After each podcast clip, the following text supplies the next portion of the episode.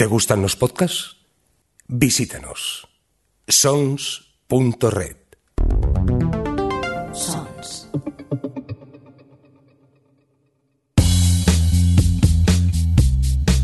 Bienvenidos a Televisión Podcast, el podcast de la cultura audiovisual.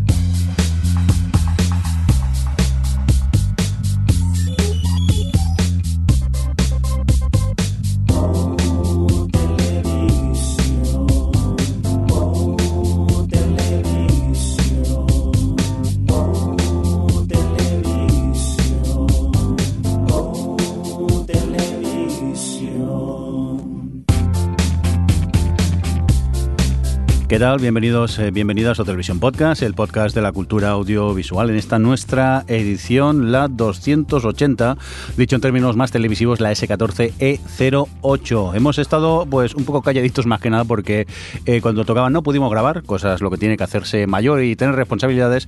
Y llevamos un mes sin grabar, ¿no, Adri? Casi. Pues sí, pero tampoco te creas que hemos acumulado tantas series vistas. Y yo creo que va a ser, va a tener- vamos a tener que empezar a dejarlo así espaciado si queremos eh, cosas que comentar en el podcast. O hacer pocas de 15 minutos también sería una opción. Pero También. es verdad, tampoco hemos visto mucho. Aunque bueno, que luego nos ponemos a hablar y se nos van dos horas aquí. Si no. Eso te iba a decir, que aunque tuviéramos cinco series, al final si nos sentamos a, a grabar un podcast juntos, ya sabes que eh, la hora mínimo nos- no nos la quita nadie. ¿Quién tienes por ahí? A Alex, ¿no? Alex, ¿qué tal? ¿Cómo estás? Bien, ya con ganas de volver a escucharte. Uy, gracias, qué bonita Bueno, me voy, os dejo solos. Eh, bueno, vale, venga, adiós, Adri. Vete, vete a Pelivista, va, déjanos.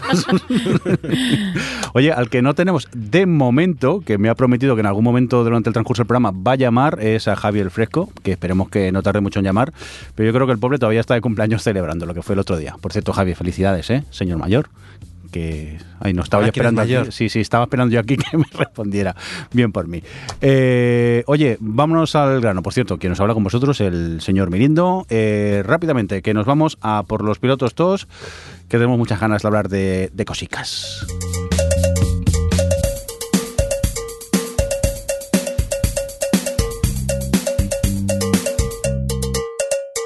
¡Ay,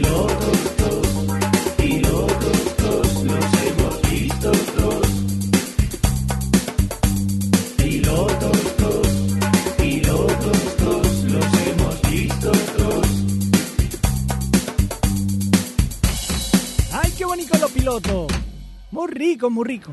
Pues vamos a ver si han sido ricos o no estos eh, piloticos. Y mira, Adri, vamos a empezar con, contigo y este Star Trek Picard que podemos ver en, en Amazon que se está estrenando eh, semanalmente. ¿Qué me cuentas de ella? ¿Cuántos episodios has visto de momento? Eh, creo que todos, cuatro. Cuatro, vale. Yo creo que me he quedado en el tercero de momento. Cuéntanos.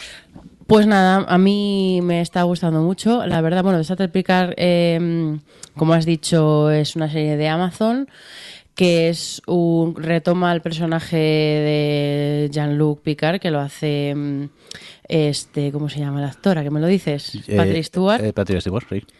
Eh, y bueno, pues retoma al personaje después de muchos años. No sé muy bien poner el contexto con respecto a la serie anterior, eh, la que está que, continúa, porque no, no la he visto. Es la de Star Trek en The Next Generation y yo no vi aquella. Así que no puedo decir muy no, no sé explicar cómo retoma el personaje con respecto a esa serie, pero creo que precisamente el primer capítulo hace muy muy buen trabajo en ponerte en contexto de las cosas que necesitas saber del personaje, de las cosas que necesitas saber de los eh, de las personas que influenciaron, eh, vamos, las personas de su pasado que influencian la trama que te van a contar en esta serie. Y, mm, y eso sobre todo me, me gustó mucho, me, me sorprendió muy positivamente la forma en la que está estructurada la primera, el primer capítulo y los tres primeros capítulos, que funcionan eh, como una gran introducción que, mm, que está contada a modo de relato fragmentado en la que tú ves como, eh, pues eso, por una parte, como que tienen, esos tres episodios tienen tres objetivos y los tres se cuentan a la vez.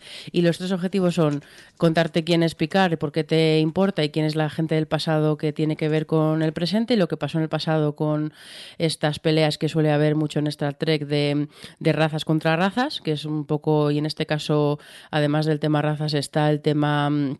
eh, personas humanos reales versus humanos semisintéticos o sintéticos. Eh, por otra parte está el, el, pues un poco la situación actual, ¿no? Está el pasado el presente. Y luego cómo él va reclutando a las personas que van a formar el equipo, el, el- ¿cómo se dice? El, no se dice equipo cuando es una nave. Ahora no la Tripulación. La, tripulación, gracias. Con las personas que van a conformar la tripulación de su nave para esta nueva aventura que van a emprender, eh, pues te va contando cómo las va reclutando, quién son y por qué. Y, eso, y todo eso lo hacen los tres primeros capítulos de forma fragmentada, mezclando incluso en la parte del presente, te lo, te lo cuenta de forma también fragmentada en sí mismo. Tú estás viendo cómo Picard en el, en el ahora está teniendo una conversación con el personaje que, pues, con dos personajes diferentes, pero eso, como que la forma en la que tienen de administrar toda la información que tienen que darte, que es mucha, y de, ponerte en situación, es, es muy guay porque es muy dinámica y, y está súper equilibrada dentro de que te están dando un montón de inform- información todo el rato. No sé, me a ti, no sé, ¿cómo, ¿cómo viviste tú eso? Porque me pareció muy inteligente la forma que tenían de gestionarlo todo. A ver, a mí no me ha disgustado, la verdad que la serie me, está gustando, me está gustando también lo que dices tú, la manera que tienen de contarte la- las cosas. Eso sí, no sé si a partir del 4 mejora, pero yo he hecho en falta, siendo Star Trek, un poco más de espacio, para mi gusto. De momento está pasando mucha cosa en la Tierra que me mantiene el interés, es decir, que me lo estoy pasando bomba bien la, la serie, pero personalmente preferiría un pelín más de espacio que ahora mismo yo todavía no he podido disfrutar. No sé si en el cuarto ocurre eso o todavía me tocará esperar, Adri. Hombre, eh, hombre, sí, en el cuarto ya vas a ver que como ya está la tripulación, pues ya empiezan tal, pero no, no creo que vaya a ser ese tipo de serie, también te lo digo, ¿eh? porque, hombre, vamos a ver espacio, porque al final habrá cogido una nave y se van, se van a pirar por ahí a investigar, pero, mm, y toda la parte de de la trama, es que no quiero tampoco spoilear porque se va descubriendo, pero toda la parte de la trama que tiene que ver con, la, con el personaje sintético, eh, ocurre todo un poco en una atmósfera un poco más espacial, Sí, podríamos decirlo. lo que pasa es que, claro, yo me refiero más a, lo típico de Star A Trek, Star de estar ellos en la nave, el de toda la vida, sí, el Star Claro, Trek de toda la vida, que van con la nave creo- para arriba y para abajo. Yo creo que aquí se han querido separar bastante de Star Trek Discovery. Creo que han cogido, como al final, Picard es el centro de todo y al final es un señor mayor, que además me hace gracia porque eh, tiene muchos comportamientos de, abuelete y me gusta cómo los han integrado en la serie y cómo cada vez que va a encontrarse con una de la gente a la que quiere reclutar les lleva vino. En plan, no sé, son detalles como muy tontos del personaje que me hacen gracia, pero eh, yo creo que como al final están hablando mucho sobre, sobre la humanidad y todo esto, lo han, se nota que han querido llevarlo bastante, algo bastante terrenal para, para hablar de los temas que quiere hablar. Entonces yo no sé si a lo mejor a medida que vaya avanzando la trama meterán más espacio, pero por lo que hemos visto en estos cuatro capítulos yo diría que eso lo tienes en Star Trek Discovery, que ahí tienes mucho. O sea, Star Trek Discovery es todo lo contrario en ese sentido a, a Star Trek Picard. No sé, a mí me está gustando mucho, pero, pero bueno, entiendo que si lo que te apetece más es exploración espacial, pues esta no es la serie que, que, que esperabas. No me está disgustando, ¿eh? me está gustando lo que veo, lo que pasa que, bueno, claro, acostumbrado a Star Trek, que siempre es más, pues eso, exploración espacial, quizá me esperaba más de lo mismo, y en este caso nos están ofreciendo algo distinto, pero por otro lado me llama. También confieso que después del pedazo maratón que me he pegado de, de Expanse, ahora cualquier serie del espacio me sabe a poco, sinceramente. Y entonces eh, estoy conectando con Picard, pero no tanto como pensaba que lo haría. Pero ya te digo, son varios factores. Sobre todo el de Expanse, que es que me ha dejado agotado de lo maravillosa que es. Y, y que ahora que cualquier serie del espacio ahora me parece muy simple comparada con, con Expanse. No sé si, Alex, tú que la has visto... Es que no creo que es una serie del espacio, Star Trek Picard. Pero bueno, es una serie futurista. Vale. Pero bueno, Intentaré verla desde ese punto de veremos, vista. veremos de todas formas cómo va, cómo va, mm, cómo va avanzando la trama y cómo van llevando ese tema. Yo creo que sí que llegará un punto en el que haya más espacio. A ver, es Star Trek abueletes. pues hablará de sus dolores, de la espera en el médico, Que no, que en el de que no futuro- vea a los nietos. que en el futuro esas te, cosas. te cuidan con un aparato, te, te- te curan con un aparato de esos que lo cura todo y ya está. No hay ni que esperar en el médico casi. Por cierto, me fascinó mucho, claro que es, que es Star Trek, que de, de repente eh, Picard está allí por Francia, en su chateau, y en el plano siguiente ya aparece en San Francisco. Claro, luego me Claro. acordé de la teletransportación. Pero por Bueno, Susato es lo más, ¿eh? Sí, sí. No iba a decir que estaba pensando en los capítulos. Y creo que hay un ejemplo que te dice que el tipo de serie que es Star Trek Picard con respecto a otras Star Trek. Y no sé si te acuerdas, en el capítulo 3 hay un momento que precisamente en el, en el viñedo este eh, hay una pelea. Tiene una pelea Picard y la gente que está allí con otros. Y esa, si te acuerdas, esa pelea no tiene, no tiene música y todo es diseño de sonido de... mm, de, pues, de, de las hostias que se están dando y es todo como muy gente real que se pega o sea no es no, no es además no, no los sonidos de puñetazos y todo esto y patadas están exagerados sino que es como muy realista eh, para, para el tipo de serie que puede ser una futurista o una cosa que fuera más del espacio o de acción, que al final, pues yo qué sé, tu música de chan chan, de no sé qué, de que dar un aspecto como más, un empaque más de acción de mentira. Pero es que yo creo que en esa pelea que me sorprendió, vamos, me gustó mucho cuando la vi, fue cuando fue un momento que pensé, joder, es que Picard quiere ser, pues eso, llevarlo más a lo terrenal y a lo realista y a tal. Y me sorprendió mucho esa elección que hacen en, ese, en esa secuencia. Y no sé, yo creo que mm, eso, que, que están haciendo ese tipo de serie. Resumiendo, que nos gusta y que tenemos ganas de más episodios, ¿no, Adri? Yo sí. Vale, yo también. Venga. Tú regular. Bueno, mm, pero me gusta, pero lo que pasa es que no sé, iba yo como muy motivado con, con Star Trek Picard. Oye, vamos a continuar. Eh, Alex, cuéntanos un poco de qué va esto de Lock and Key. Pues Logan Key es una adaptación de un cómic escrito por Joe Hill, el hijo de Stephen King. Y bueno, eh, nos cuenta un poco como una familia vuelve a la casa de a la casa que era de su padre tras fallecer este pues, por un accidente que luego te van contando y cómo esa, esa casa esconde un vamos a decir una especie de misterio relacionado con una serie de llaves que hay escondidas por toda la casa. Eh, estas llaves pueden abrir a pues a nuevos sitios, nuevos universos, nuevas cosas diferentes, que es lo que un poco va a ir guiando lo que es todo el misterio de la serie. A ver, lo que es la trama o la, la idea de la que parte la serie a mí me parecía bastante llamativa. Y el problema que yo he visto quizás ha sido el tono que le han dado a la serie, más cercano casi a un Stranger Things que a lo mejor a lo que parecía pedir la historia, que según tengo entendido por la gente que ha leído el cómic, es un poco más oscuro. Eh, la serie al final, eh, al menos lo que es el, piloto, no es, no he- aún no he seguido bien, no me ha dado tiempo a ver más, es bastante un poco un- una serie de adolescentes fantástica, con un tono bastante juvenil que no, no tiene por qué ser malo, ¿eh? pero, el, pero se me queda muy genérico en los personajes también. Es decir, porque puede ser adolescente y puede estar bien, pero aquí se me quedaban los personajes protagonistas bastante genéricos. Eh, la trama principal de lo que es la casa y tal es interesante, pero eh, mm, se me ha quedado un poquito a medias y no sabía muy bien decir si realmente voy a seguir viéndola. Puede que dé una oportunidad al segundo capítulo, pero tampoco lo que he ido escuchando sobre la serie, la gente que ha leído el cómic dicen que es como una adaptación que es fiel en cuanto a que coge lo- los elementos esenciales del cómic, pero que los deja muy light. Entonces, pues bueno, eso tampoco me anima mucho a seguir. Yo creo que tú la has visto entera, ¿no, Mirindo? Eh, correcto, la he tenido la oportunidad de ver entera y sí que es verdad que me pasó un poco como a ti en el piloto. eh, me dejó un poco así, digo, bueno, regularcilla, pero bueno, lo que tiene Netflix, que te salta otro capítulo, te pones a verlo y poco a poco fui entrando un pelín más en la trama, me fue gustando lo que me cuentan, pero sí que tiene ese tufillo a serie adolescente que no tiene nada de malo en que lo sea, pero que a mí me costó conectar con, con ciertos aspectos de la serie.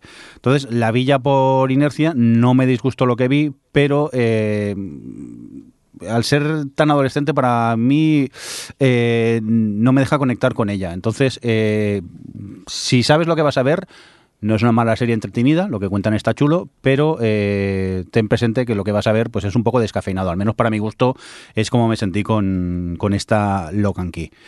Que por cierto, yo pensé que ya se acabaría en una primera temporada, pero parece ser que, que tal y como acaba, eh, está un final así abierto para que tengas una segunda temporada eh, próximamente en, en Netflix, imagino. Y por lo que creo, me ha parecido ver que sí que ha funcionado bastante bien de audiencia, o sea que supongo que sí que la, que la tendremos. Eh, vamos a a saber cuánta gente ha visto los primeros 10 segundos del capítulo. es verdad que ahora ya con 10 segundos ya, ya cuenta. Eh, oye, por cierto, ¿comentamos ya que Netflix permite deshabilitar que te arranquen solas la- los episodios? ¿O eso no lo comentamos en el podcast? Creo que no, creo que nos, nos avisó alguien, algún oyente por Twitter. Bueno, alguno Eh, o 400 o me han unos cuantos. mí. Vamos a agradecerles Sí. eh, por nombre y apellidos, porque muchas gracias. Pero sí, no creo que no lo habíamos comentado en el podcast, que ya se puede entrar, igual que puedes ya, ya se podía deshabilitar lo de la cuenta atrás, esta de tal. eh, también se puede deshabilitar que cuando estés navegando por las temporadas y los episodios se te pongan a reproducir, porque le apetezca a, a- a la aplicación. Pues a mí me gusta. Pues a mí, Ya me, estamos. a mí me estresa mucho. Por favor, que no. A mí no me gusta porque a lo mejor estoy entra, a lo mejor quiero entrar a mirar qué por qué capítulo voy, a lo mejor quiero simplemente dejarlo ahí y luego darle al play, pero no, ya se me pone solo y no, me pone muy nerviosa. Fíjate, Adri, que ya estás en el grupo de los mayores, ya te molesta todo. Me que lo todo, sepas. sí, sí. Bueno, que muchas gracias a, a J. Duica y muchas gracias a Havok y muchas gracias a. Seguramente hay alguien más. Lo que pasa es que te- entre las menciones están perdidos los comentarios. A todos los que nos habéis avisado de que ya estaba la característica esta. Eso, y gracias que alguien también me lo dijo a mí en mi timeline, pero eh, que ahora mismo no sé encontrar. Dios mío, cuántas cosas que se me dicen por Twitter. Oye, eh, vamos a continuar con más cositas, si os parece. Cambiamos de serie y nos vamos a por algo que nos trae Apple, ¿no? Eh, Alex. Sí, Mythic Quest, Festín de Cuervos, creo que es el subtítulo en castellano. Es una serie de una sitcom de Apple, eh, que está bastante bien, de hecho, que nos cuenta un poco el día a día en una empresa de, de videojuegos. Mm, Seguimos un poco a la programadora, al guionista, al creativo, al de finanzas, eh, los diferentes un poco perfiles dentro de una empresa de, de programación de videojuegos. Y mm, esta serie está llevada por uno de los de It's Sunny en Filadelfia, puede ser, ¿no? Eh, sí. Charlie Day. Bueno, Es- eh, es uno de los productores, aparte de guionista, y también el prota también salía en It's, Sunny- It's, It's Always Sunny en Filadelfia. También encontramos a un actor de Community. Bueno, la serie es un poquito eso, una mezcla de lo que podría ser un Community, un The Office. Un... Tiene un, un punto de comedia bastante absurdo eh, dentro de lo que es, eh, pues eso, una serie de, comedia en el entorno laboral. Llevo visto, he visto tres capítulos y por ahora decir que es bastante divertida.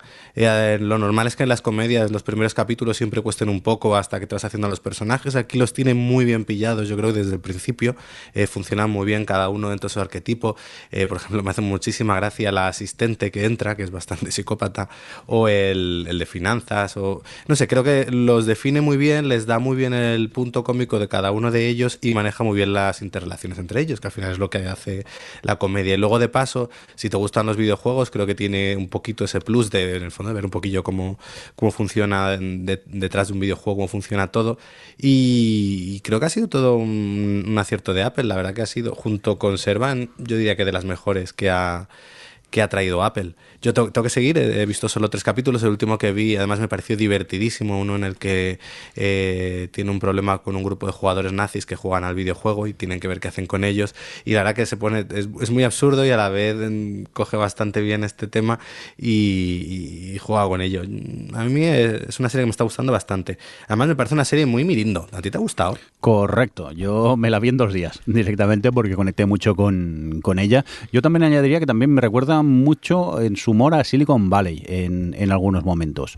Y poco más tengo que añadir a lo que dices tú. Los personajes están muy bien definidos, enseguida conectas con ellos, los episodios son muy divertidos, incluso a mitad de la temporada hay un, un episodio que se desmarca un poco de lo que estamos viendo y te cuenta una historia completamente bueno, que tiene poco que ver realmente con lo que está pasando en la serie, aunque la conectan de un modo así un poco patillero, pero que a mí me funciona, que, que incluso se va un poco a, al, al- a la dramedia y te cuenta un poco la, la vida de que puede tener un, videojuego desde que se crea a cómo un videojuego puede llegar a triunfar y poco a poco lo que va pasando en su evolución de- del videojuego.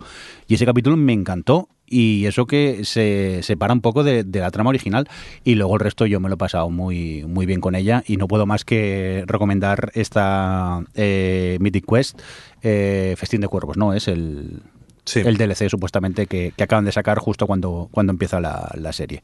Oye, pues eh, muy bien por Apple, yo me lo he pasado muy bien, encima son episodios corticos de, de media hora que pasan, que pasan volando. Pero Alex, veo que has seguido viendo cosas de, de Apple.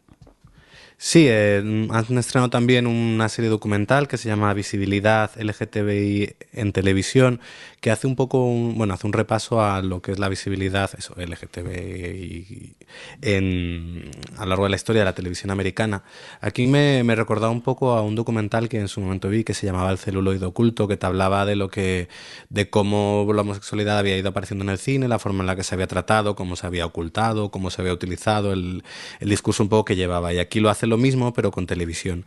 Quizás el problema o la diferencia que veo respecto a ese documental es que el cine, o al menos el cine de Hollywood, nosotros nos ha llegado de una forma más universal y quizás todo lo que contaba ese era más universal el documental de cine. En este de televisión lo que sucede es que al final la televisión es algo mucho más local. Entonces, cuando te hablan, eh, porque son cinco capítulos, vas repasando toda la historia desde los años 50, 60, cuando la homosexualidad es directamente un delito y no y si se muestra en televisión es como algo pernicioso, a cómo poco a poco esto va evolucionando. De hecho, el, el cuarto capítulo ya se centra un poco en toda la salida del armario de Ellen y cómo afectó y todo lo que hubo alrededor de ello, que también está bastante interesante. Y bueno, y el último es un poco en la actualidad. Eh, los primeros capítulos, sobre todo, eh, quizás quedan un poco desconectados a, a, mí como espectador español, porque al final te habla de una casuística social y una Mm, que nos es ajena, porque en España las cosas eran diferentes. Entonces creo que realmente, ojalá una versión de esto española podría ser también muy interesante. Pero bueno, el documental está muy bien, pues al final es un poco de historia televisiva americana y ya digo, sobre todo los últimos capítulos que ya son más reconocibles cuando te hablan de series que sí conocemos todos, como pueden ser Willy Grace o... o as Fall, Dear War o Ellen mismamente, eh, está bastante bien. Ahora que ha sido, pues eso, son cinco capitulillos de una hora y bastante interesantes. Oye, pues eh, tomamos nota de este visibilidad LGTBI en televisión que podemos encontrar en, en Apple. Oye, eh, otra serie que he visto yo eh, en Apple es esta Little America, pequeñas historias corticas de una media hora más o menos, protagonizadas por inmigrantes en Estados Unidos. Qué decir que me está gustando, pero mucho, mucho. Eh, la estoy disfrutando mucho. Son historias muy tiernas, tiene personajes eh, muy tiernos que se hacen querer eh, mucho. Son historias distintas que no acostumbras a, a, a ver en, en, televisión. Y he conectado muchísimo con, con ella. Eh, tengo ganas de seguir porque creo que son ocho episodios por eh, temporada. Y no puedo más que recomendaros esta Little America. Quizá eh, me falla en el aspecto que a lo mejor esa media hora es poco tiempo para contar según qué historias y a veces son te las cuentan de un modo un pelín atropellado pero eh, da igual. Al final, el resultado final acaba gustando y no puedo más que recomendaros esta Little America en, en Apple. Por cierto, Apple es Apple TV Plus, ¿no? El nombre correcto. Apple Plus. Yo Apple Plus. Yo es que me, me, me lío. Bueno, en Apple, pues, ya nos entendéis. Apple. Ah, en Apple. Apple. y ya está. Apple. Venga, vamos a continuar con más cositas. Ahora, eh, Alex, en Netflix, la segunda temporada en Narcos México. Pues menudo coñazo. ¿Y eso? ¿A quién, a quién, le, a quién, quién te manda? Pues porque el anterior me gustó. A ver, la anterior lo único que tenía de problema quizás era que había que, pese a ser en castellano, había que verla con subtítulos porque hablaba muy bajito todo el mundo. Se ve que los mexicanos hablan muy bajito. Y, y no, no, entendía nada.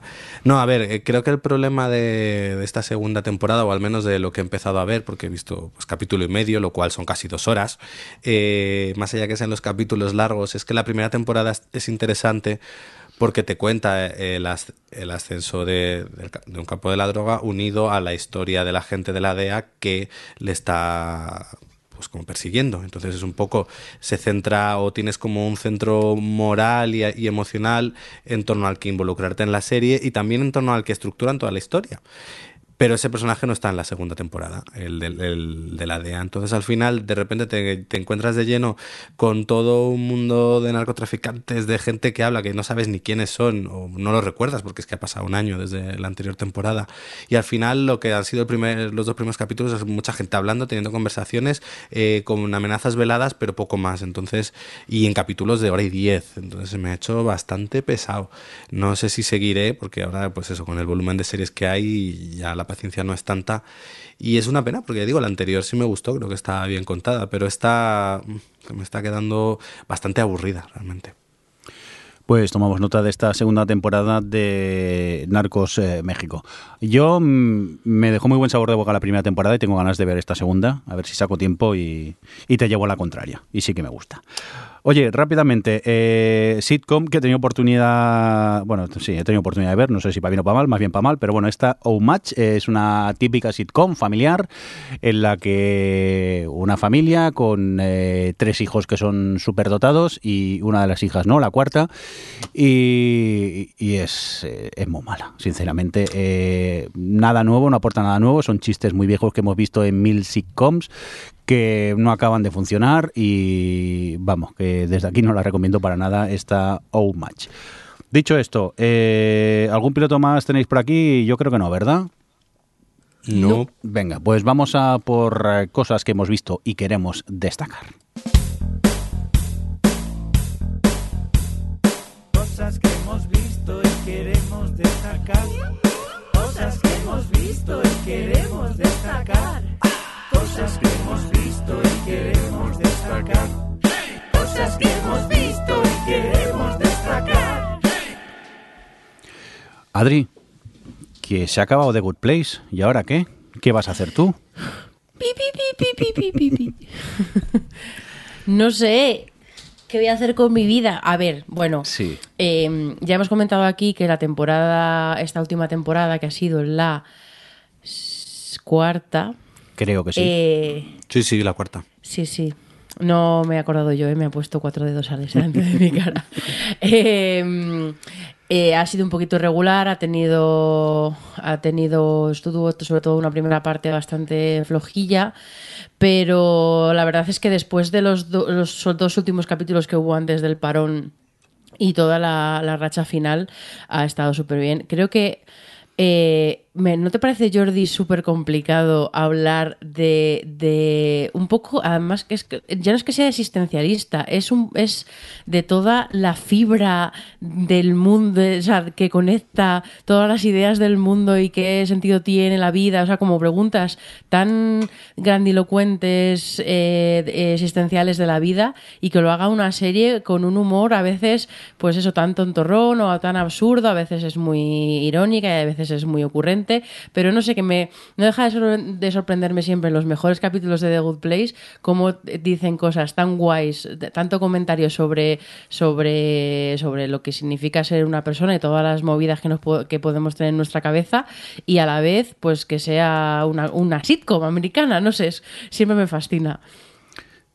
¿Qué quieres que te diga? Yo es que eh, Ah, tampoco... es verdad que tú, no- es verdad, siempre se me olvida que tú no eres tan fan. Eh, la he disfrutado y sobre todo su final me, me ha encantado, pero bueno, yo es una serie que para mí ha tenido un poco de altibajos, me ha costado más conectar con su humor y entonces no soy tan fan como quizá eh, todo el mundo en Twitter, porque estabais todos encantados, pero eh, ¿tú realmente te gustó el final o no, por cierto? Me ha gustado muchísimo, muchísimo. Creo que, que, mm, que no se me ocurre mejor final para la serie. Lo han, lo han clavado para el tipo de historia que estaban contando, para todos estos temas que, que comentaba que, que estaban intentando pues tener un discurso alrededor de ellos y demás. Y luego el, juntar todo eso, que tuviera sentido dentro de la mitología que había montado la serie y que además eh, hubiera finales satisfactorios emocionales con los personajes, que al final son personajes a los que quieres mucho y, y al final están hablando de la muerte en realidad y de, y de, pues, pues, de la identidad y de la muerte. Pues es como yo era como van a, ver cómo van a despedir a estos personajes y creo que lo han hecho muy muy bien, muy coherente, muy con muchísimo significado, muy emotivo. Yo lloré muchísimo, sobre todo con un par de personajes me pareció esto, el, el final que le han dado al personaje de mm, de joder, ahora no me sale el actor, el del pelo blanco De Ted Danson. de Ted Danson, eh, como estoy hoy, eh, me parece súper tierno. Pero bueno, es, es, es emotivo y tierno para todos, pero ese en particular me llegó muchísimo. Me pareció tan bonito y me pareció tan identificable y tan humano, no sé, para un personaje que es el único que no es humano de todos ellos. Eh, no sé, creo que, que lo han clavado con, con el desen- vamos, con cómo han dejado, cómo han cerrado a todos los personajes y a la serie. Oye, ¿podría ser el, el- el único final de serie del mundo que ha gustado a todo el mundo? Hombre, no creo. Hay algunos más que han algún- gustado unánimemente. Sí, hay, bast- hay algunos así unánimes, pero yo creo Mr. que... Robot hace poco fue bastante unánime. Pues ya Horseman hace poco también ha sido bastante unánime. Eh, Juego de Tronos. Sí. no, no lamentes.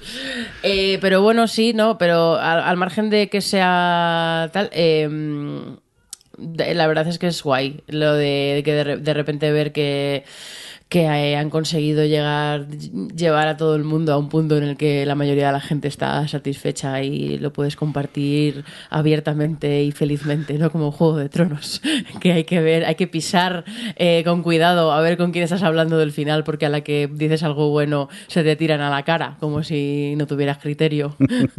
Oye, pues yo ya os digo, aunque no he sido el que la persona que más ha conectado con ella, su final me, me encantó. Eh, tiene momentos muy, muy emotivos de, de lagrimilla más de uno y me parece un gran cierre para, para esta serie, para este The Good Place. Que por cierto, ya que también he mencionado ya Horseman, me parece un insulto hacia mi persona que se hayan acabado tan juntas The Good Place y Boya Horseman. Yo ahora, ¿con qué serie pienso sobre la vida y sobre la existencia? Vamos a ver. Pues ya como señora mayor te vas a un parque, alimentas las palomas y piensas allí de la vida, Adri. A ver, a ver, mm, obras. Hombre, eh, un segundillo que mirar quién está aquí. ¿Qué pasa, Golfo? Javier Fresco. ¿Qué no- Hola. ¿De, de dónde sale? ¿Feliz cumpleaños? ¿Todavía estás celebrándolo o qué? Efectivamente, he venido al pueblo con mis amigos frikis para celebrarlo aquí y llevo ya un par de semanas, que es lo que suele pasar aquí. Eso es lo que hay. Ya, ya. No me dejan, no me dejan irme. Y has hecho el favor de llamarnos y comentarnos un poco cosas que has visto y quieres destacar, ¿no, Javi? Sí, pero porque sois vosotros. Si no, normalmente estaría haciendo otra cualquier otra cosa. Y porque como te debo las- haber enviado mil WhatsApps diciendo, Payo, acuérdate que grabamos. bueno, pues ya que tenemos, rápidamente, cuéntanos un poquito cosas que hayas visto y quieras destacar. Pues, eh, pues nada, te quería echar la culpa, Mirindo, maldito seas, así, pero de buen rollo, maldito, pero de buen rollo, de por la insistencia que estaba viendo de Expand, de Expand, de Expanse, de Expanse. Sí. Digo, "Ay, qué pesado. Que a mí me pasó que lo vi la primera temporada, pero cuando me puse a ver la segunda, ah, me daba mucho palo porque no me acordaba de nada. Y, pero oye, insististe tú tanto, si mis amigos frikis del pueblo también, que al final pues me puse a verla, me puse a verla y nada, que las cuatro temporadas me las fundí en una semana. O sea que. Bueno, Javi, se dice gracias a, a ti, Mirindo, no por culpa tuya, porque la verdad, dime la verdad, a que disfrutaste mucho de Expanse. La disfruté mucho, pero también estaba un poco tenso, ¿eh? La verdad que es una serie que, como tú estabas diciendo, te engancha, te engancha hasta el punto de no querer ver nada más. Así que, que sí, por una parte la disfruté mucho, pero por otra me llevó a dejar otras obligaciones que tenía por ahí pendientes y que tampoco quiero comentar. Eh, yo he de decir que la cuarta temporada me la vi en dos días, de lo Sí, enganchado sí. que estaba con, con ella. Y la verdad que ahora eh, confieso que eh, cualquier serie de ciencia ficción me sabe a poco. Directamente, no sé por qué, pero eh, estoy dos- dosificando mucho el sci-fi porque me dejó tan arriba de Expanse que ahora me cuesta recuperarme y, y encontrarme con algo que me llame la atención en ese aspecto. ¿Alguna Sí, cosita? y además, Sí, di, di, perdona. Adem- Además, por ejemplo, me ha pasado que he tenido que dosificar, como, como dices tú, y había cosas que tenía muchas ganas de ver, como por ejemplo Picard, pero después de ver The Spans quiero darle un poco de, de- de margen y ver otro tipo de cosas, para que se me pase un poco eh, pues te- este subidón espacial, por así decirlo. Oye, ¿qué otras cositas has visto? Pues mira, he estado viendo Mesías, el Mesías o Sí, Messiah. ¿vale? Que, que Que eso está en Netflix, ¿no? en Netflix. Sí. Mm. que cuenta la historia de, pues, eh, pues nada, un, un chico que, que está allí en, en Siria, eh, se desplaza con unos cuantos refugiados hacia Israel y se lía bastante parda porque este señor empieza a decir que es una especie de, de- del nuevo Mesías, o que todo el mundo alrededor está diciendo que es un nuevo Mesías, pero la CIA, el Mossad, eh, creen que no es ningún tipo de Mesías, sino que más bien es un eh, espía mandado por el gobierno ruso para desestabilizar la zona de Oriente Próximo. Así que durante los episodios que son esta temporada, nosotros vamos a estar pendientes si verdaderamente este señor es un nuevo enviado divino o si es un enviado del gobierno ruso para estar ahí malmetiendo. Y esa tensión la vamos a tener durante toda la temporada, ya os digo. Y la verdad que es bastante solvente la serie. Eh, te mantiene, te mantiene atado. Eh, diferentes personajes, diferentes eh, posiciones, eh, diferentes sitios. Y la verdad que, es entretenida. La verosimilitud, bueno, pues ya sabes cómo es todo este tipo de cosas. Em, ¿En qué se parecería? Pues yo me gusta hacer así comparaciones. Yo pondría que es una especie de Homeland con un tío que suelta frases de Paulo Coelho, que, que también tiene su, su qué, ¿no? O sea, que también Oye, no, estaría pero un poco así. a mí lo que me sorprende es ese toque así de, de, de Homeland, más de, de espías y, y Exacto, cosas así, que no, viendo el tráiler no, no me llamó mucho la serie, pero si me cuentas que tiene ese pequeño toque así como de thriller de, de Homeland, ya me, ya me está llamando más eh, verme esta primera temporada. Que la tenemos en Netflix, ¿no, Javi? Hemos dicho. Correcto. Muy bien. ¿Qué más? ¿Qué más has visto? Pues a ver, por ejemplo, he visto la tercera temporada de Vergüenza. Uf, uf. Y digo uf porque yo creo que conseguí ver cinco y la mayoría de ellos tapándome la cabeza con, con una almohada por, por lo mal que lo pasaba viendo esta serie. Sí, es muy curioso porque estaba hablando con los amigos frikis del pueblo. Hay una amiga que me dice que, que no le mola porque le genera estrés. Correcto, correctísimo. Es la definición, que te gen- genera estrés. En IMDB, por ejemplo, si buscas la información, eh, no se llama vergüenza, sino Spanish Shame, la vergüenza española. y es que además en esta tercera temporada, lo que más odia al personaje de Jesús Gutiérrez, el, el que lo hace el actor Javier Gutiérrez, es, es que es sobre todo quedar mal, pues llega a ser épico porque llega a ser la vergüenza de toda España por una cosa que pasa que tampoco os contaré.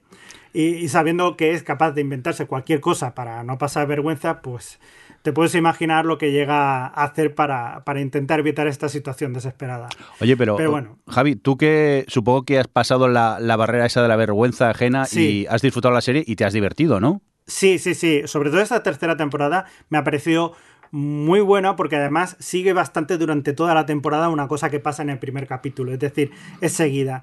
A partir del tercer capítulo parece que hay un bajón, pero vuelve otra vez a, llevar hasta, hasta el sexto. Digamos que hay dos grandes historias, ¿no? Por un lado, los tres primeros capítulos y los otros, te- eh, los otros tres eh, los tres últimos capítulos son otra pequeña historia que es todavía peor. Entonces, yo creo que, en este sentido lo llevan muy bien. Además que son seis episodios, seis episodios de media horita, que tampoco, tampoco es mucho. Si logras superar sobre todo es, esa repe- repe- el repelús que te da, sobre todo el personaje principal, el, el que encarna a Javier Gutiérrez, pues yo creo que es muy disfrutable. Sí, sí, sí, es una buena serie. Yo, eh, esos seis capítulos que aguanté, eh, en una tarde los vi con una amiga, ella se lo estaba pasando bomba. Yo lo estaba pasando más mal, ya os digo, principalmente porque yo el tema de la vergüenza ajena lo llevo muy mal y entonces, claro, me cuesta eh, entrar en ella. Sí que tiene momentos divertidos, pero a mí me supera más la vergüenza ajena. Pero si no os importa eso, es una serie muy disfrutable que tenéis en Movistar, ¿verdad, eh, Javi? Correcto. Muy bien. Y venga, ¿qué más quieres destacar? Pues mira, también he estado viendo una, una webserie, en este caso, que se llama Gente Hablando, la segunda temporada de Gente Hablando, Sí. que está disponible en A3 Player y en Fluxer. Y está creada por Álvaro Carmona. Que vaya por delante, que eh, la verdad es que conozco a este, este esta persona, he trabajado con él y eso pues me condiciona para que me guste un poquito más. Pero bueno, en realidad son seis episodios autoconclusivos de 8 o 10 minutos de gente que intenta resolver un conflicto hablando, que bueno, es una cosa que últimamente no se va mucho, y hablando, no gritando ni nada. En fin, es una comedia con un trasfondo dramático en la que soltarás un ja, un ge y un jo también. Así que yo creo que es muy recomendable, sobre todo porque son 8 o 10 minutitos, hay buenos actores y los guiones son muy buenos. Esas, eh, esos diálogos son, son, son muy chulos, muy chulos. No. Así que bueno, A mí la primera temporada me, me gustó mucho. Todavía no he tenido la oportunidad de ver la, la segunda. Eh, y vamos, que, que es lo que dices tú, que son tan cortitos los episodios que la ves en una sentada cómodamente. Es sentarme y, y sacar el tiempo. Pero me quedé muy contento con la primera temporada y los comentarios que estoy viendo de esta segunda son muy favorables. O sea que voto a favor de este gente hablando que podemos ver en la 3 Player o, como has dicho, Javi, en Fluxer. Fluxer. también. O si no, poner gente hablando en, Google y ya os llevará para sale, allá. y ya te sale. Muy bien. Eh, ¿Alguna cosita más, Javi? Sí y no, es decir, estoy viendo una cosa que estoy alucinando pepinillos, pero no sé si recomendarla mucho porque no es para todos los estómagos. Vaya por delante, ¿eh? Vaya por delante porque es una serie de dibujos animados eh, que podemos encontrar en HBO, en el apartado de Adult Swim, que se llama Mr. Pickles, que es un perrete. O sea, veréis un perrete ahí. Es una familia convencional americana, padre, madre, hijo, abuelo y perro. Lo que pasa es que el perro es demoníaco, es satánico, mata a seres humanos, animales, los posee, los esclaviza, los tortura, pero le cae muy bien el hijo de la familia que le da pepinillos, cosa que le gusta mucho al perrete. El abuelo es el único que lo ve diabólico, que, pero que, que ve al, al, perro que es diabólico, avisa a todo el mundo, pero como todo el mundo cree que está loco, pues ni caso. Va a ser un perrete algo diabólico. Y, y nada, es una ida de olla total, con mucho gore, con cachondeo y personajes muy absurdos. Eso que está, Javi, en, en, HBO, en la parte de Adult Swim, ¿no? De... Sí. De... Vale, vale. Lo que pasa que ya os digo que no es para todos los estómagos, porque eso ya os digo que es un poquito gores. Están tres temporadas que son 10 minutos cada episodio, son 10 eh, episodios por cada temporada, ya os digo tres temporadas. Y, ya está. Hay una cuarta temporada que son dos episodios y un spin-off de uno de los personajes, que es el sheriff. Y, pero lo que pasa es que no están aquí en HBO. Pero esas tres temporadas, ya os digo, que aunque sea un capítulo solo, vais a flipar porque es una idea de olla, se les ha ido mucho la castaña y desde luego que es algo diferente. A ver, eh, recordemos que Adult Swim tiene cosas como de Eric André Show, o sea que ya está todo dicho, creo yo. ¿eh? No se extrañe. Oye, Javi, pues eh, vete, porque ya tus amigos frikis del pueblo me están bombardeando a WhatsApps que, que te dejemos en paz, que te están esperando. Seguimos discutiendo por The Witcher, por eso, que, sí. por eso no nos vamos. Pero bueno, seguiremos, llegaremos a un acuerdo seguro, como en gente hablando, que al final hablando se entiende la vasca. Dios, qué referencia más viejuna. Oye, y viejuna, ¿eh? Javier Fresco, que feliz cumpleaños, sigue disfrutándolo y te esperamos ya en vivo y en directo con nosotros en el siguiente episodio. Muy bien, muchas gracias. Hasta luego. Adiós, Adiós Javi. Saluda a los amigos del pueblo. Hay que ver qué bien vive el Javi el Fresco, que esperemos tenerlo próximamente por aquí. Oye, eh, vamos a continuar eh, con más cositas. Eh, Alex, cuéntanos, ¿tú qué has visto que quieras destacar estos días? Pues la verdad que no he visto mucho. Y más allá de me he terminado la segunda temporada de Sex Education, que creo que ya en su momento Bien. la comentó Adri. Sí. Y nada, simplemente confirmar eso, que es un lugar feliz. Es una temporada que me ha gustado tanto como la primera, que sigue manteniendo su, su, marca esta de lugar casi utópico en el que hasta el parque caravanas es limpio y bonito. Y luego me, me ha gustado incluso la evolución de algunos personajes, cómo han llevado, cómo han integrado, por ejemplo, el personaje de Gillian Anderson este año más en la trama incluso del instituto, eh, todo el personaje de Adam se llama, ¿no? El, el chaval... Mm el más gamberro, tanto de Adam como todo de su familia, la madre, el padre. No, me, me ha sorprendido para bien, como su, bueno, en su momento, la primera temporada también me sorprendió porque parecía que iba a ser una cosa y luego es otra. Y, y eso, y, y qué, qué, buena serie para los jóvenes para que puedan ver los jóvenes la facilidad con la que habla del sexo y la forma de desprejuiciar todo Ahora entiendes por qué decía que ojalá yo hubiera visto esto con, con 14 años sí, o 13 no, años. Yo la veía con Carlos y, y, y, decíamos exactamente lo mismo, de ojalá haberla visto en su momento, porque lo bien que te quita los tabús y te demuestra que al final, pues eso, el, el sexo es, no hay por qué verlo con complejos, es una cosa de dos y al final es es más cuestión de confianza que de, de, otra cosa con la otra persona y, y, creo que lo cuenta muy bien, habla de todo tipo de sexualidades, lo no sé, y, y, incluso toca temas más delicados y lo hace con una ternura y un cariño, como el tema, por ejemplo, del acoso, con todo lo que le ocurre a uno de los personajes en el autobús y demás, que, que ole, que chapó por lo que ha sido esta temporada. Si no habéis visto aún Sex Education porque pensáis que es una serie adolescente más, pues mmm, nada, animaros a que superéis prejuicios y la veáis porque es una delicia. Lo que pasa es que luego es verdad que con el paso de los meses llega a final de año y mucha gente no se acuerda de esta serie a la hora de mencionarla en los, en los top o mejor serie del año, pero realmente es que lo que consigue Sex Education pocas lo hacen en cuanto a equilibrio de personajes, historias, tono. Así que encantados con la segunda temporada y además eh, anunciaron hace poco que estaba renovada para una tercera. Lo cual, oye, ya siendo Netflix últimamente hay que respirar tranquilos. Pero lo importante, pandilla de pesaos. ¿Qué pasa con Survivor Australia a la que me he enganchado por vuestra culpa?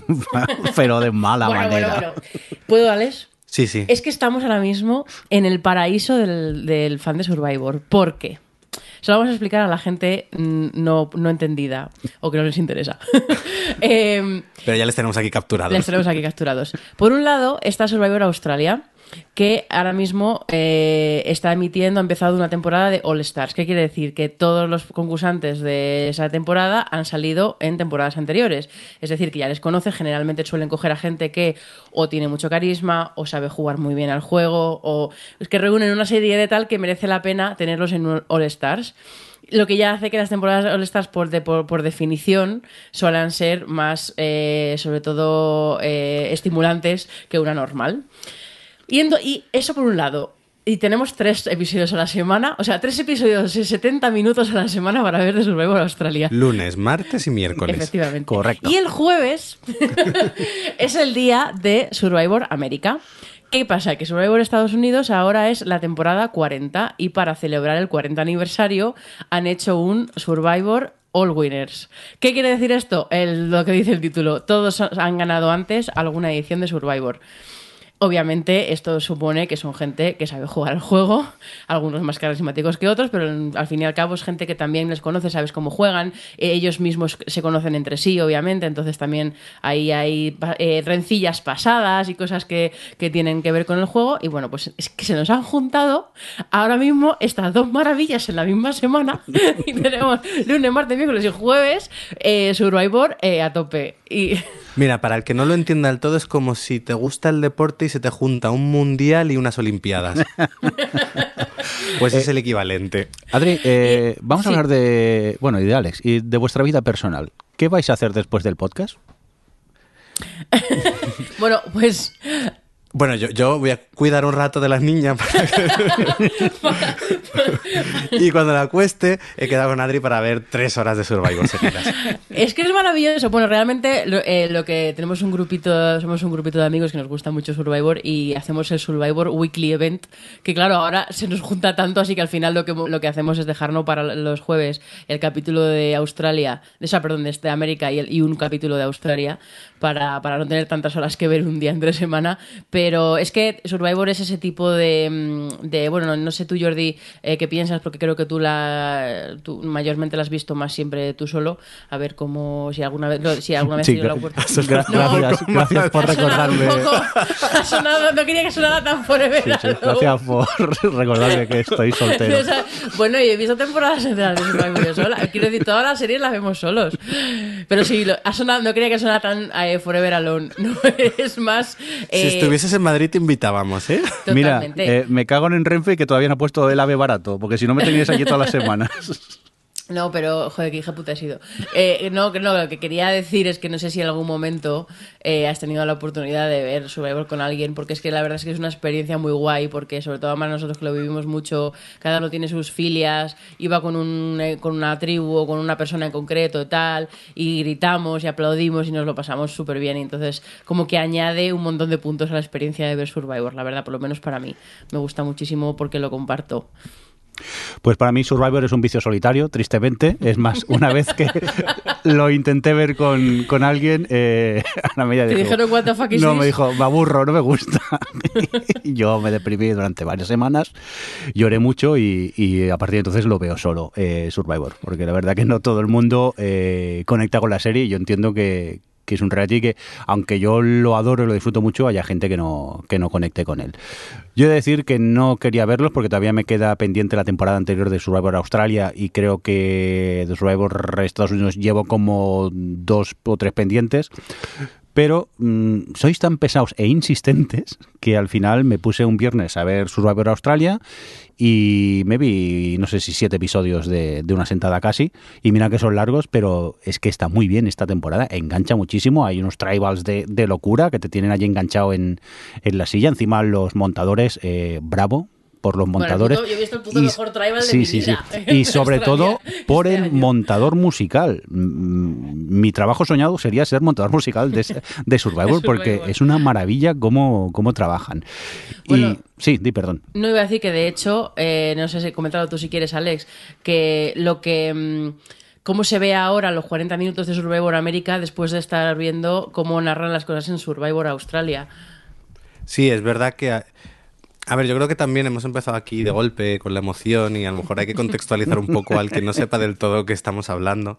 Pero cuando hablamos de Survivor no estamos hablando de supervivientes. Es, esto es el formato americano un poco original que luego en España se adaptó pues más al gusto del reality español con votación del público y demás. Allí en Survivor América y la versión australiana lo que hacen es eso, meter a, es un programa grabado de, de- previamente, meter a un grupo de concursantes y se van expulsando entre ellos, primero divididos en dos tribus y luego finalmente lo- los últimos 10 se van expulsando de forma individual y luego el ganador del premio es escogido por un jurado eh, formado por los últimos expulsados que tienen que decidir a qué compañero que les ha expulsado a ellos le dan el millón de dólares. Eh, todo esto pues lleva eso a un juego constante de... eh, Manipulaciones, intrigas. Mentiras. Mentiras, traiciones. alianzas. Y bueno, entonces al final es, es un programa muy entretenido de ver en cuanto a que mm, juega muy bien eso, con las expectativas, con cómo la gente se puede aliar, hasta dónde puedes llegar tú por, eh, pues eso, eh, al final es un poco la gran pregunta, ¿hasta dónde llegarías tú por un millón de dólares? Es decir, eh, ¿hasta dónde pondrías tus principios? ¿Hasta dónde mentirías? ¿Hasta dónde serías leal a una persona? Pues todo eso está un poco en lo que decías de la vida, Adriana. Survivor es la vida. Survivor es la vida, es verdad. Y entonces esto es- yo creo que es lo que nos engancha. ¿Qué sucede? Que, bueno, pues la versión americana tiene la duración de una serie americana de 45 minutos y Australia eh, tiene casi el doble, son 70 minutos cada capítulo. Y lo que al principio puede parecer un lastre, es decir, joder, eh, los americanos lo hacen todo muy bien en 45 minutos, en Australia nos sirve para eh, contextualizar más todo. Al final hay que entender que esto reality es como casi como una ficción, es decir, tiene personajes, tienen recorrido sus personajes, evoluciones, y en los 70 minutos permiten profundizar mucho más en ello. Claro, una cosa que yo quería apuntar, y estamos haciendo aquí una clase de Survivor, es que el- las, las temporadas de Survivor se graban, se- están grabadas enteras.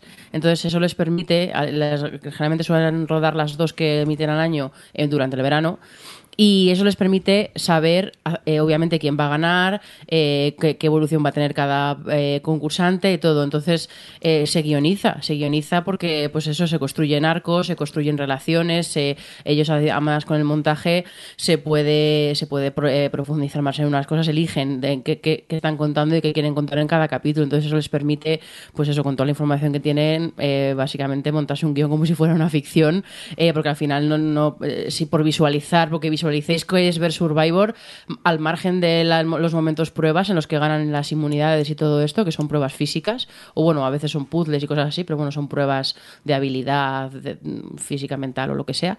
Em, pero el resto del tiempo es básicamente verles a él en la a ellos hablando entre sí y, y, pues eso hablándose haciéndose contándose eh, cosas de ellos pero sobre todo eh, eh, creando alianzas y hablando trabando planes y tal entonces pues eh, todos estos diálogos y que tienen pues están muy guionizados bueno que es una cosa que hablamos mucho que en Australia lo que pasa es que últimamente está mucho mejor que América porque eh, creo que bueno creemos esto lo comentamos mucho Alex yo y los amigos con los que vemos la serie Yo no, que, que es- no me invitan. co- contigo no.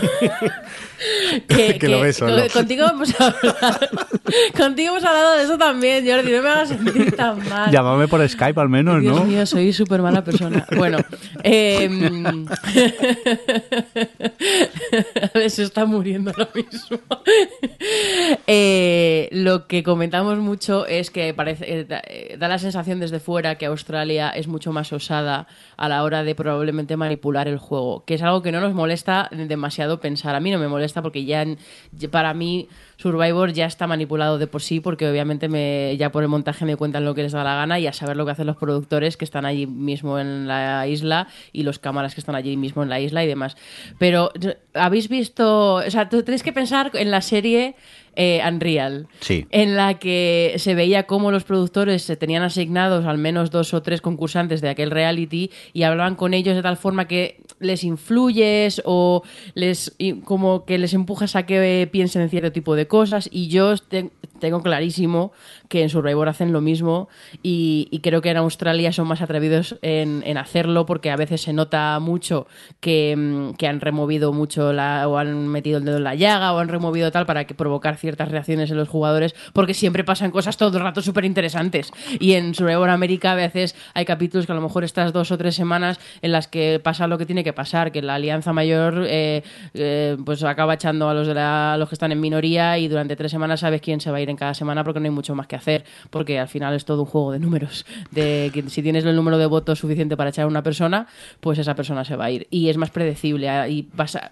con Survivor América ya estaban enlazando varias temporadas en las que no sé no era tan estimulante y en, y en Australia es que yo les es que yo me imagino a todos los productores ahí eh, comiéndoles la oreja a los concursantes todo el rato y me parece fenomenal Además, en Australia han dado con lo que ya definimos como el villano perfecto, que es un concursante que lo tiene todo para ser...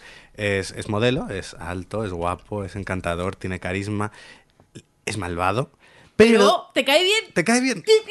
Porque ves que disfruta siendo malvado, pero luego en el fondo es consciente de sí mismo. No es de esta gente que se cree que es muy intensa. En el fondo él, él sabe lo que está haciendo, que está en un reality, se lo está pasando pipa y no le importa sembrar el mal y el caos. Por tanto, al final es el villano perfecto. Y sabe Pues ya- que es guapo. Él lo Ya. sabe. Es que lo sabe. Bueno, también es verdad que hay, un- hay una colección de señores y señoras en Survivor importante, ¿eh? Sí. Pero, Pero él lo utiliza. es- lo ut- él lo utiliza muy bien. Yo lo veo y siento cosas y me siento raro, pero es que es muy guapo el cabrón. Oye, No me extraña. un poco en serio, yo disiento un poco de vosotros en cuanto a la duración. ¿eh? A mí, a Australia, mm, se me hace un poco cuesta arriba estos 70 minutacos, porque muchas veces eh, ese tiempo extra, eh, sí, vale, ves mucho más del desarrollo de, de la decisión de a quién voy a votar, pero también las pruebas, para mi gusto, las alargan mucho. Bueno, es y- que acaban agotados en las pruebas de Australia. Ya, pero el- Hay veces que están mostrando la prueba, simplemente el típico plano de drone en el que ves todo el montaje de la prueba y nosotros siempre decimos, joder, estoy cansada solo de verlo. No, pero es ya que no- a lo mejor se tiran dos horas haciendo una prueba cansadísima. Claro, y luego la edición eh, te, te- te- te muestran mucho más de esta prueba que no en la versión americana. La versión americana, en las pruebas van mucho más a saco a la hora de hacer el montaje y a mí eso me lo hace más ameno. Eh, quizá si tienes que, eh, yo qué sé, eh, cortar cinco, cor- eh, troncos, me lo estoy inventando, pues no me muestres cómo cortar los cinco troncos. Muéstrame el primero, el segundo y ya el quinto. Y eso en, en Australia a mí se me hace un poco cuesta arriba ese montaje que es mucho más largo a la hora de esa edición, a la hora de ver el- las pruebas. Eso sí, luego que se alarguen un poco más en la discusión de a ver a quién votamos no me importa para nada, ¿eh? como si lo quieren hacer de dos horas. Estaré encantado en ese, en ese aspecto. Pero vamos, resumiendo, que estamos disfrutando de las temporadas, ¿no? Para nada. ¿Qué Oye, va, sí. Una duda, yo, yo que ya, ya, ya estoy un poco mayor y, y confundo caras y eso, ¿me recomendáis que me ponga con la americana o me espero a acabar la australiana mejor primero? Acaba Espérate. primero la australiana Sí. porque al final tiene, si no, 40 concursantes en la cabeza y es un poco caos. Nos pasa a nosotros y tenemos tre- 10 años menos que tú. Que está muy bien. Solo y viejo, Jordi.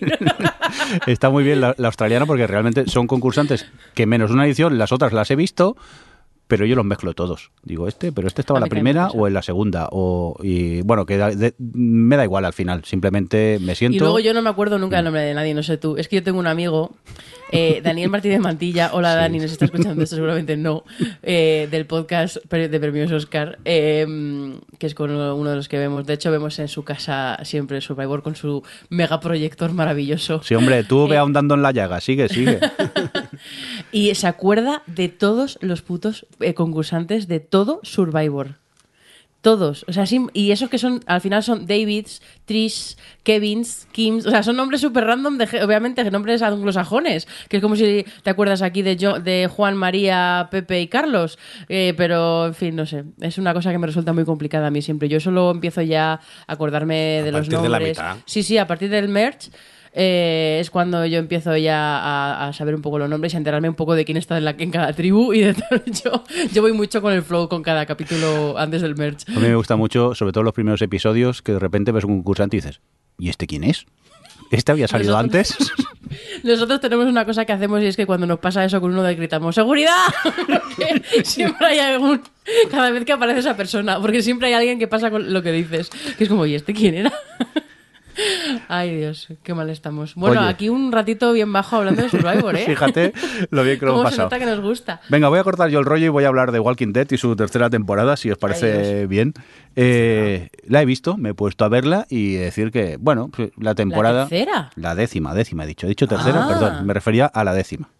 Eh, pues nada, la, la he visto, eh, bueno, me ha parecido entretenida, no me he aburrido viéndola, pero claro, son 10 temporadas. eh, la verdad que los protagonistas que van quedando en ella, mm, carisma cada vez creo que tienen menos, me, me interesan cada vez menos y sinceramente eh, prefiero casi Fear the Walking Dead que no este la Walking Dead original. Es más, eh, empezó la, la serie y, y empecé a ver el episodio y de repente me quedé un poco bloqueado pensando, pero, pero estos no habían acabado en tal sitio, ¿qué hacen ahora en una playa? Y hasta los 10 minutos no me di cuenta que me estaba acordando del final de Fear the Walking Dead y no de la, de la original. O sea que, no sé, supongo que ya 10 años se notan mucho eh, en el guion ya y se me está haciendo un poco cuesta arriba la, la serie. Yo creo que vosotros ni la habéis seguido o es que ni la habéis visto ya, ¿no? Casi. Aquí me faltaría Que, ver, Yo no pasé de la primera temporada. Ya. no todas las series son Anatomía de Grey, que puedes llevar 16 temporadas. No, a ver. No, eh, yo creo que The Walking Dead ha tenido muchos altos y bajos y, y su gran problema siempre fueron los personajes, que había poquitos en los que agarrarte y si encima se te van o, o tal. ¿Te planteas abandonarla? Eh, hombre, yo ya sabéis que soy muy de a veces perseguís también por inercia. Eh, es que pff, realmente tampoco voy a decir que no me, ha, no me ha gustado, porque lo que cuentan está chulo. Lo que pasa quizá es un poco el, el hastio, el cansancio de seguir viendo tantas temporadas. Y el hecho que encima esté el spin-off, que me parece mucho más interesante ahora mismo, pues eh, me hace un poco Van a sacar arriba. otro spin-off, además. Jodo, otro. Pues entonces, eh, a ¿De ver, quién? me quejo, pero sé que lo voy a ver y, En y- el mismo igualmente. universo. Con, con personajes nuevos, jodo. Sí, Eh, personajes nuevos en el mismo universo. Dios, qué miedo. Eh, bueno, pues ya cuando salga lo veré y os comento, porque conociéndome seguro que, que la veo. Oye, Adri, cuéntame, eh, ¿has visto ya eh, Evil? ¿Ya? ¿O Evil? Eh, ¿Ya? Evil. ¿Sí? ¿Qué pasa Se con ha ella? acabado la temporada. Alex, ¿has visto el final o no? Eh, no, ayer me vi la vuelta de vacaciones. que Ah, no todavía vas por ahí, ya te vale. Bueno, pues me voy a esperar a que Alex acabe, porque total, ya hemos hablado bastante de Evil, pero vamos, una de mis series favoritas de los de que hemos visto de los últimos meses, con diferencia. Y que además ahora se ha estrenado en España, o sea que ya podéis Sí. verlas en Sci-Fi, ¿no? Creo que es. En TNT. O TNT. Bueno, podéis ver en la tele en España. En una tele española, gracias.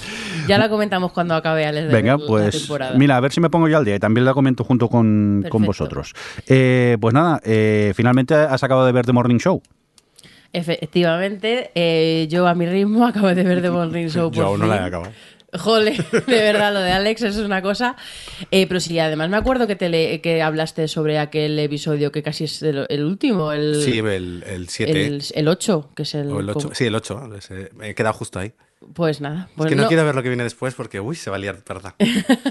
no, está, bueno, solo confirmar que, que creo que la serie va, va creciendo con cada capítulo. Que sí que es verdad que al principio me, echaba mucho para atrás lo en serio que se tomaba con algunos diálogos y con algunos personajes. Como que para mí se pasaba un poco de intensa, pero lo que ha ido construyendo poco a poco con los personajes y con el universo y con todas las todas las eh, no, no sé si diría puntos de vista pero sí toda, el, el contextualizar un poco todas las víctimas barra bueno es que no quiero usar esa palabra pero bueno eh, toda la gente implicada en, en temas de acoso en el entorno laboral eh, de la sexualidad en el entorno del trabajo de todos los temas del Me Too y todo esto em, creo que lo va contextualizando súper bien a medida que va avanzando la serie y los personajes van creciendo mucho y llega un punto en el que toda esa intensidad me dejó de molestar tanto porque ya me parecía que, que la serie había adquirido tal peso que, que, pues bueno que funcionaba y bueno, Alex habló de aquel el capítulo 8 que me pareció maravilloso en cómo cuenta eh, lo sutil que puede ser a veces este tipo de dinámicas de juegos de poder que, que en las que el sexo está por en medio,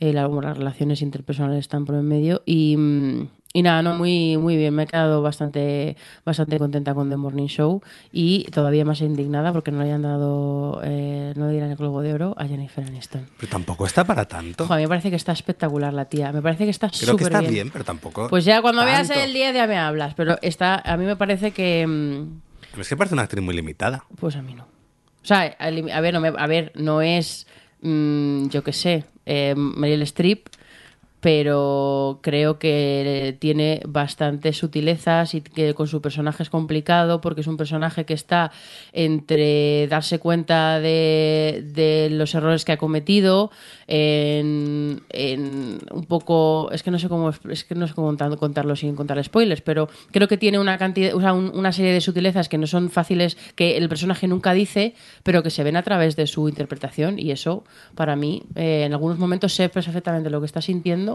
y la- lo- lo- todos los pensamientos complejos que tiene en su cabeza de, de, de, mm, que no sabe muy bien cómo afrontar la situación y lo veo por su actuación, no porque esté diciendo nada, porque a veces no dice nada a nadie.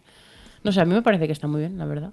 Alejandro, Me mira, eh, os Sí, informo sí. que Alejandro me mira con cara de no me convences. Alejandro, me, este me voy a poner serio. Eh, recuerda que estás en casa de Adriana y hay cuchillos por en medio. O sea, que no critiques mucho No a te Jennifer. creas, tengo una vajilla muy limitada. Pero hay una maceta al lado. Sí, sí. Oye, eh, rápidamente, os cuento yo. eh, ha vuelto Miracle Workers, que yo pensaba que se acabaría eh, en la primera temporada tal y como terminó, y resulta que hay una segunda temporada, pero eh, se llama Miracle Workers y entre paréntesis Dark Ages. Y resulta que de repente los, eh, los actores que aparecían en la primera, en esta segunda, están todos en la Edad Media, haciendo papeles que no tienen nada que ver con, con la primera temporada y es como si hubieran hecho un borrón y cuenta nueva y esto es una serie nueva en la que hemos aprovechado un, un poco el, el nombre de, de la primera. Repiten los mismos actores eh, y oye, eh, si conectas con Pero su... Sí, dime, dime, Adri. Pero tengo una duda, entonces, ¿no? ¿Dios no está? Eh, no, no, no. Ahora el eh, Steve Buscemi, que hacía el personaje de Dios, es el padre de una de las protagonistas que se dedica a zurrir mierda por la calle directamente. O sea, que no hacen milagros. Eh, no, no, es que a no, a no ser... Digo, hombre, yo puedo entender que a lo mejor pues han llevado el Miracle no, Workers, no, no. que tenía una parte tecnológica a, los da- a la a tal y, y a la Edad Media lo que sea, y, han hecho ahí, yo qué sé, un, una, un no. retrabajamiento del concepto, pero ya veo que les ha dado igual. es un borrón y cuenta nueva, han aprovechado los mismos actores y, Retrabajamiento. y, no, y no tienen nada. Adri, deja de hacer comentarios a criticando a ti misma en segundo plano, que distrae mucho. Eh, no sé qué está diciendo. Ah, sí, pues eso, que han hecho borrón y, cuenta nueva y no tiene que ver una serie con la otra. Eh, la verdad que lo que cuentan, eh, como juegan un poco con lo anacrónico, haciendo chistes de cosas que ocurren hoy en día, pero están justo en la edad media, pues a mí me llama la atención ese tipo de humor y se puede ver la, la serie. Lo que pasa que mm, te, queda, te deja muy descolocado. A no ser que en su último episodio lo junten todo con la primera temporada, ahora mismo una cosa no tiene que ver nada con la, con la otra, esta segunda temporada de Miracle Workers. Oye, eh, Adri, venga, danos bajona. Bojack Horseman, temporada 6, final. ¿Qué ha pasado? De bajones, de verdad. Eh, maravillosa serie, maravilloso documento audiovisual histórico. Es Bojack Horseman. No, en serio, me ha encantado. Eh, ¿Qué voy a decir ya a estas alturas de, de Bojack Horseman? Pero me parecía una serie complicada de cerrar, sobre todo por el tipo de personaje que es Bojack y todas las cosas que ha hecho. Pero precisamente toda esta segunda parte de la temporada ha ido mucho a hablar de, de responsabilizarte de quién fuiste a pesar de que creas que hayas cambiado, de que es- eres mejor persona. Eh, tienes que responsabilizarte de tu pasado. Me ha parecido muy valiente cómo han cogido al, al personaje de Bojack y cómo le han dado un cierre a su arco. Eh, pero bueno, pues claro, está todo impregnado de esta melancolía que, tiene siempre la serie. Y, bueno, creo que han tenido al final, pues eso, de Diane, por ejemplo, pues. eh, o sea, me gusta cómo utilizan todos los personajes para hablar un poco en general de, de- de- de la, vida. Y con Diane me, ha gustado particularmente cómo habla de, del huir un poco de lo que la sociedad espera de ti o de la sociedad considera que está bien o de la, considera, la sociedad considera que es un éxito. Incluso en el caso de Diane me encanta porque realmente todas esas cosas no es que se, los digan, se las digan los demás, es que ella se ha convencido tanto a sí misma de que quiere esas cosas que cree que las quiere y cómo la serie trabaja ese perdón por la repetición, trabajo interno suyo para darse cuenta de lo que realmente quiere, eh, me parece súper bonito e inspirador. Y, al final eso, el cómo ella eh, consigue o cómo ella eh, trata de, ver lo que realmente le puede hacer feliz, o, bueno, feliz en usar feliz con esta serie es complicado, vamos a dejarlo en estar bien. Eh, si tienes que tomarte pastillas porque tienes depresión crónica, pues te tomas pastillas para estar bien, no pasa nada, no hay nada malo en eso. O si de repente ya resulta que no tienes por qué ser o sea, que no, no eres la escritora súper seria, periodística, intensa que crees que eras y lo que quieres es escribir libros de, de aventurillas para adolescentes, pues escribe libros de aventurillas para adolescentes, como que hace todo un trabajo de reconstrucción de identidad y me parece que está contado espectacular. Y, y con todos los demás personajes, pues es que hace lo mismo, con, por ejemplo, con la Princess Caroline, que al final es la que tiene un poco más el centro del discurso con respecto a Hollywood y ya Bojack lleva tres temporadas hablando mucho de todo lo del Me Too y toda la llegada del feminismo a los despachos de Hollywood y lo hace súper bien con el personaje de, de, Caroline y además en ella pues el tema de la madre soltera, el tema de... Eh, consiguen con un montón de elementos contarte tantísimas cosas. Eh, y toda esta, toda esta melancolía clónica que tiene la serie de, de hay un momento, una frase que dice un personaje de Bojack que, que, que me pareció como muy ilustrativa de, de, cómo es un poco el estado de ánimo de la serie siempre, que era así, algo así como... Eh, es, es, curioso que las cosas que nos importan, porque realmente nada importa, pero en el fondo importa muchísimo y yo no sé cómo nos levantamos de la cama, pero nos levantamos. Y es como, no sé, me pareció muy guay, se me quedó, eh, pero, pero nada, y también, yo qué sé, hay un momento que hablan del valor del arte, o sea, precisamente Boya Horseman, que, que, ha llegado muchísimo a mucha gente por todas estas cosas de las que habla, sobre todo con esta gente de nuestra edad, de, o sea, nuestra generación en la que nuestros padres nos han dejado heredados un mundo que funciona de una forma, ¿no? Y en la que se supone que, tendríamos que ser capaces de formar familias, de comprar casas, de comprar coches, tener hijos y tener un trabajo hasta que nos jubilemos. De repente todo eso ahora no funciona bien porque o la gente no lo quiere o no es el objetivo vital que tiene o no lo puede tener porque es muy difícil con la economía actual y cómo funciona el capitalismo ahora mismo eh, tener todas esas cosas, que es algo que también, de lo que también hablaba, por cierto, de Good, Play, de Good Place, pero... Eh, el, pues eso, al final es una serie que nace mucho de, toda esa filosofía y creo que es muy difícil no ver Boya Horseman en 2020, eh, nuestra generación, y no sentir que por, no sentirte por un lado comprendido y por otro que te que te provoque pensar en cosas. Y precisamente hay un, hay un también un discurso en el final de la temporada que habla sobre el valor del arte para conseguir estas cosas, que lo ha comentado Alex antes, por ejemplo, con eh, Sex Education, que al final lo audiovisual y ese tipo de relatos y este tipo de ficción puede ser muy importante y puede inspirar mucho y puede apoyar mucho y puede validar muchas cosas que, que vivimos en el mundo real y me parece que en ese sentido Boyack tiene un valor inconmensurable, seamos súper grandilocuentes ahora, pero, pero maravilla. Y el penúltimo episodio es The Brillantest. Pero bueno, me, me, o sea, creo que queda claro que me ha encantado y yo la voy a contar entre una de mis series favoritas de siempre, yo creo, a partir de ahora. Muy bien, pues dejando ya esta sexta temporada de Bojack Horseman y pues, su final. Me preguntar alguna serie feliz, porque ahora sí. ha dejado como todo el, el, rollo como muy. Oye, pues muy cuéntame este The Mind Explained. Bueno, no sé si The Man Explained, eh, The Man Explained es particularmente feliz, pero eh, esta de Explained es esta, esta serie de documentales que hay en Netflix que creo que en España se llama ¿En pocas, palabras, en pocas palabras, puede ser? Sí. Pues esto es una miniserie que hicieron eh, que se llama The Mind, la mente, y explora el, eh, pues, eh, la mente, como bien indica su título.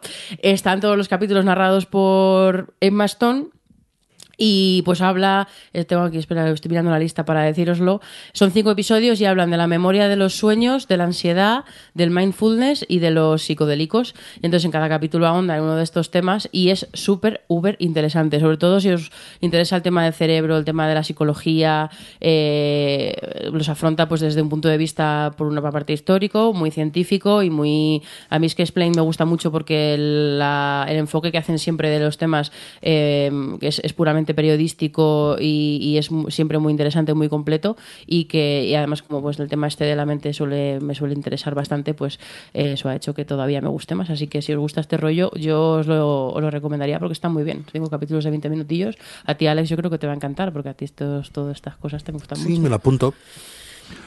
Oye, pues vamos a ver si acabamos así más divertidos. ¿Qué pasa con Brooklyn Nine-Nine y su quinta temporada? Ay, por favor, qué risa de serie. Mira, eh, realmente eh, a mí Brooklyn Nine-Nine la había abandonado con, después de la tercera, empecé la cuarta y como que no sé qué me pasó que la abandoné.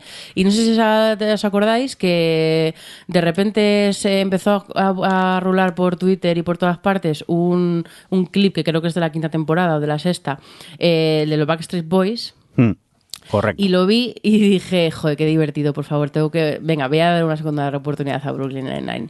Y en aquel momento vi la cuarta y efectivamente le, vol- le volví a coger otra vez el gusto y me encantó la cuarta, pero en aquel momento en Netflix solo estaba la cuarta y no había más. En Estados Unidos sí que habían emitido más, pero no había más. Y dije, bueno, pues cuando la pongan en Netflix con tranquilidad, como tengo muchas cosas que ver, ya lo veré lo siguiente.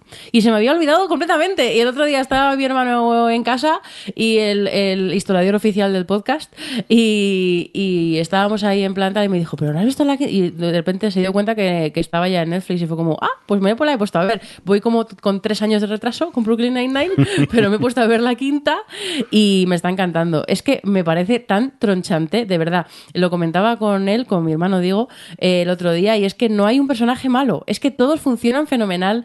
Todos, eh, todo- me, me encanta la combinación de que todos son graciosos y a la vez todos tienen ahí un punto tierno que me encanta y a todos les quiero un montón. Y es que tienen momentos que es que me, em, a veces lo rebobino para volverlos a ver porque me hacen muchísima gracia.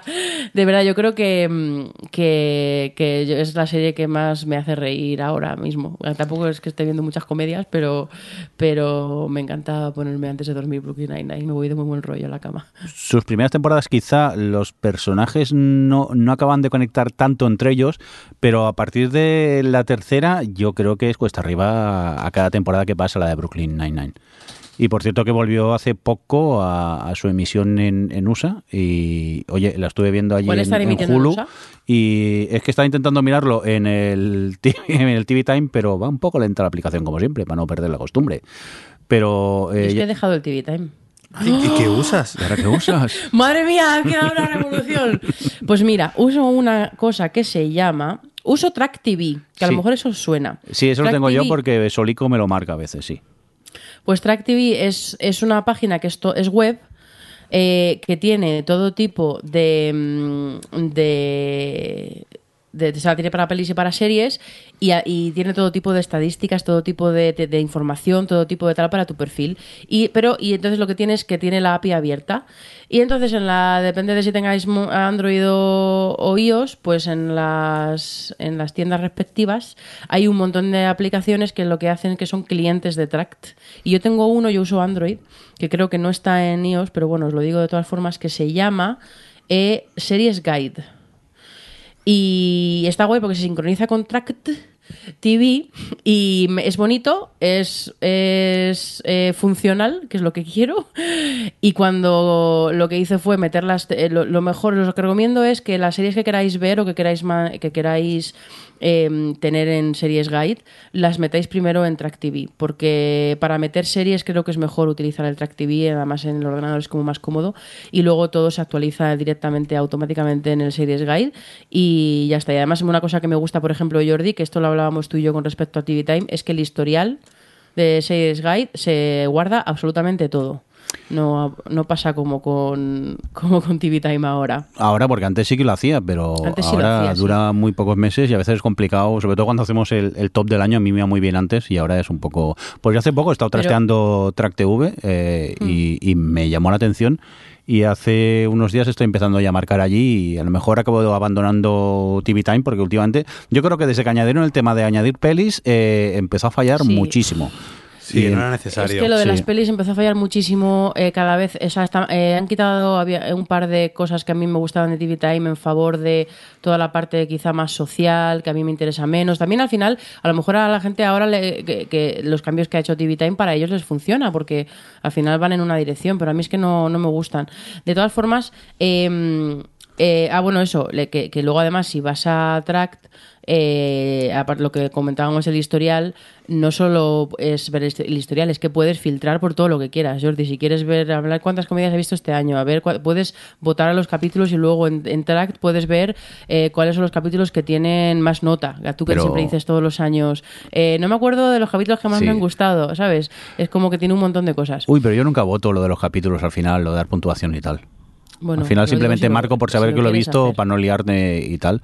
Pero bueno, y a tu respuesta de cuántas com- comedias he visto este año, la respuesta es demasiadas. Ya, ya te, te lo digo yo. Pero eso, que si, que si Series Guide es una opción, hay muchas más y yo os os diría que si queréis buscar, pues en la tienda de aplicaciones pongáis Track TV Client. client y- Pues miraré, porque yo ahora tiraba vía web y ahí iba marcando, pero supongo que será más cómodo en, en según qué, qué clientes, porque vía web a veces es un poco complicado el, el marcarlo. Pero oye, De buen- to- bueno saberlo que la usas. Ya me dirás tu usuario. formas, ¿eh, eh, ¿qué? Que ya me dirás tu usuario.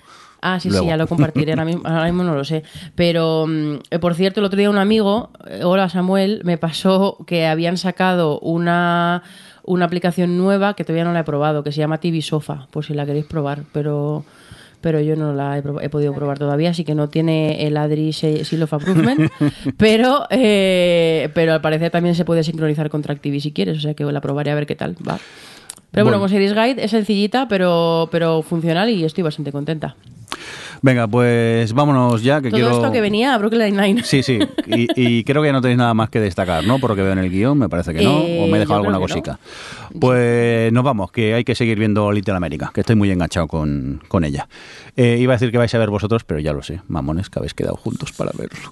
Survivor. ¡Jope! Me voy a sentir mal. por lo menos. Buh, ya sabes que yo con este chiste, Adri, te voy a hacer sentir mal durante tres Ya lo semanas sé, mínimo. es que da, que en el fondo solo vas a usar para meterte conmigo en todos los episodios. Hombre, claro, si a mí me da igual, si verla solo va acompañado. Hala, de verdad. eh, que nos vamos. Eh, un cordial saludo de todo el equipo. Eh, Javi, eh, vente ya, hombre. Ya sé que estás de cumpleaños, pero mm, vente, que mola más cuando estás tú por aquí en el estudio.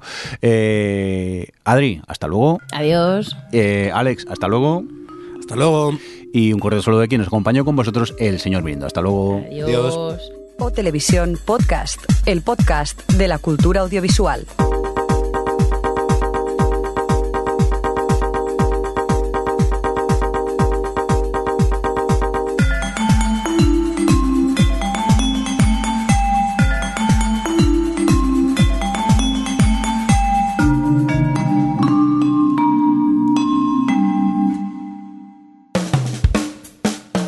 Sons hay podcast para todo el mundo. ¿Te gusta el rock y el metal? Descubre el Tritono, conversaciones sobre rock y metal en formato podcast. Encuéntranos en sons.red barra Tritono.